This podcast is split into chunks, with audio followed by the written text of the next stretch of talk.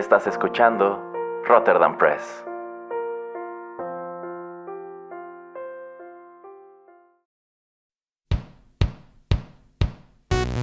Esto es Rotterdam Chips, pedacitos de nuestra biblioteca que compartimos contigo.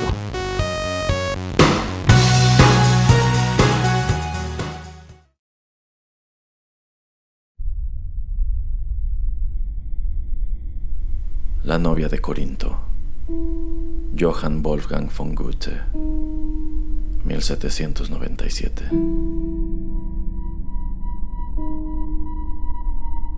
Traducción de Javier Arríez.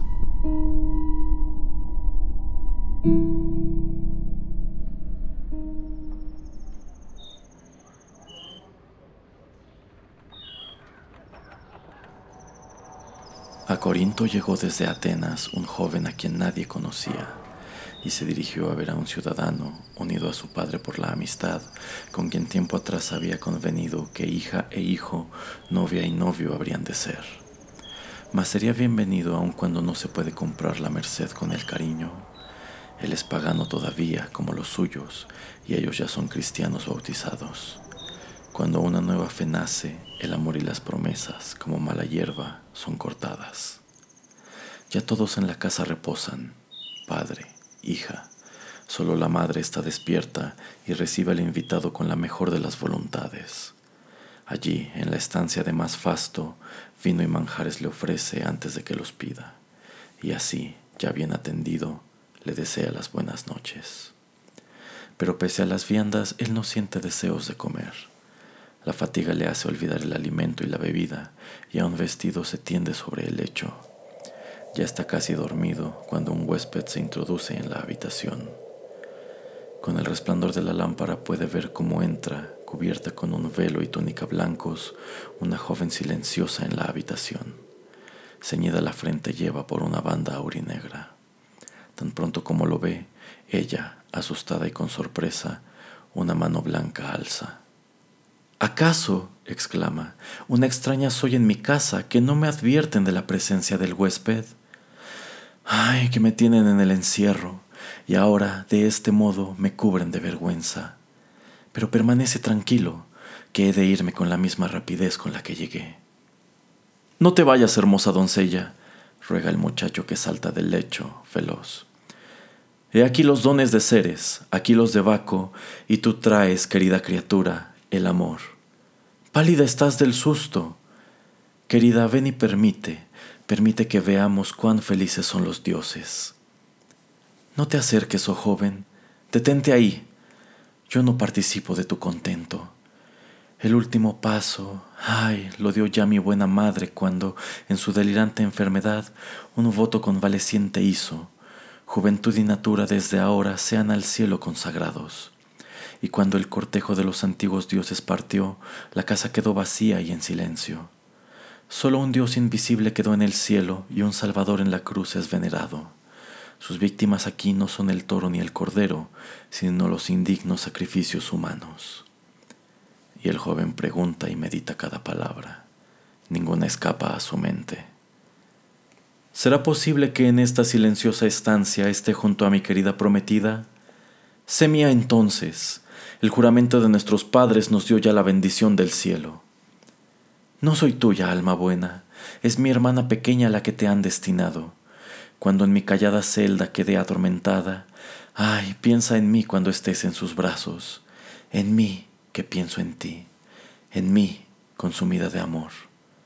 Pronto estaré escondida en la tierra. No, Juremos a la luz de esta antorcha que nos muestra, amable, nuestro himeneo, que no te perderás para mí ni para el goce. Ven conmigo a la casa de mi padre. Querida, quédate aquí. Festejemos en este mismo instante nuestro banquete de bodas. Y así intercambiaron prendas de fidelidad. Rica cadena de oro ella le entrega a él, y él a ella desea entregar una copa de plata, de hermosa factura como ninguna. Esta copa no es para mí, Dame mejor, amor mío, un rizo de tu incomparable pelo. Suena en ese instante la hora de los fantasmas y solo entonces parece ella estar dichosa.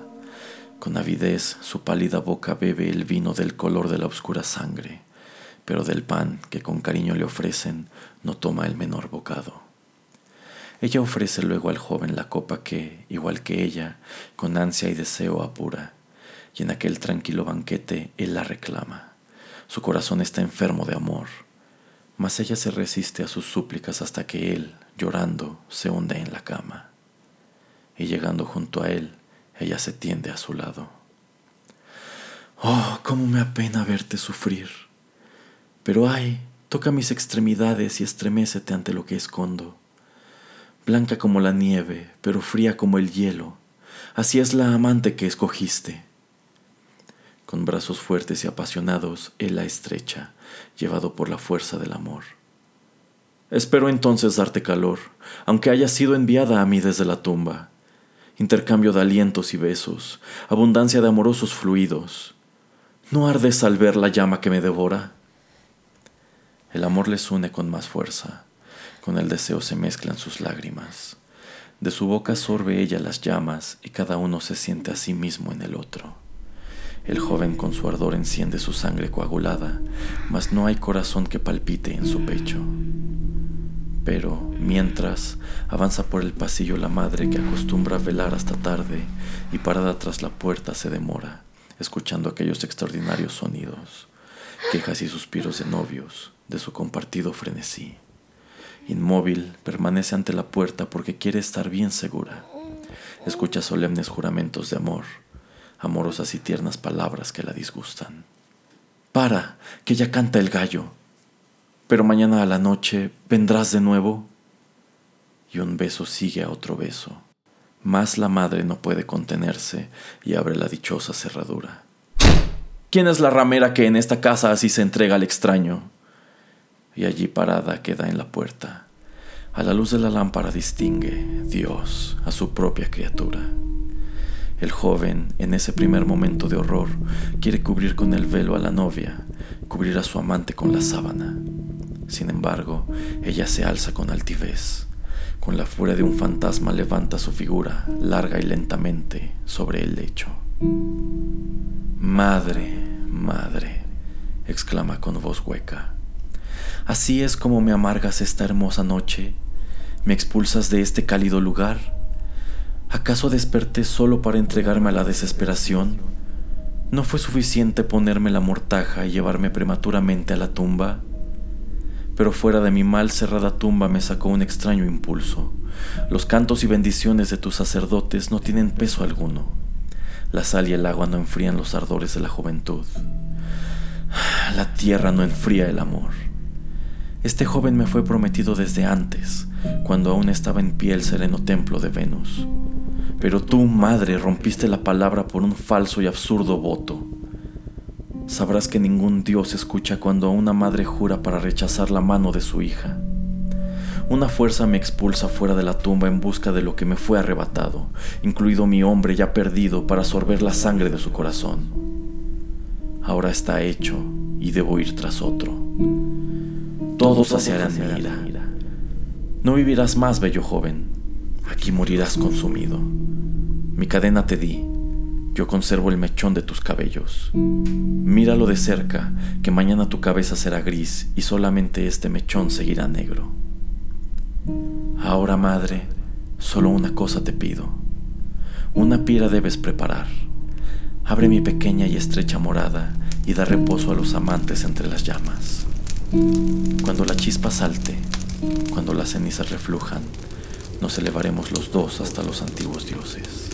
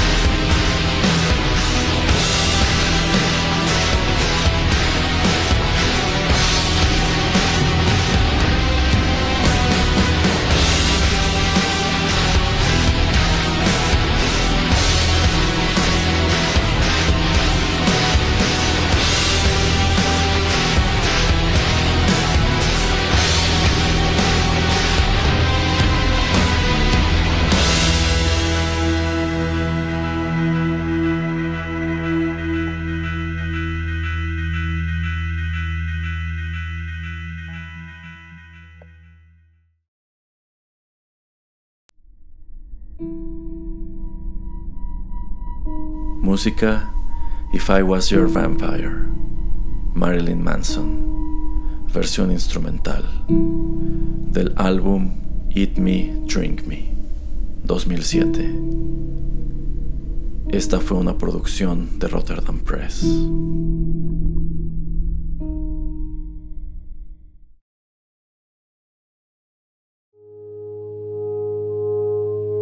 Estás escuchando Rotterdam Press. Radio como hecha en casa.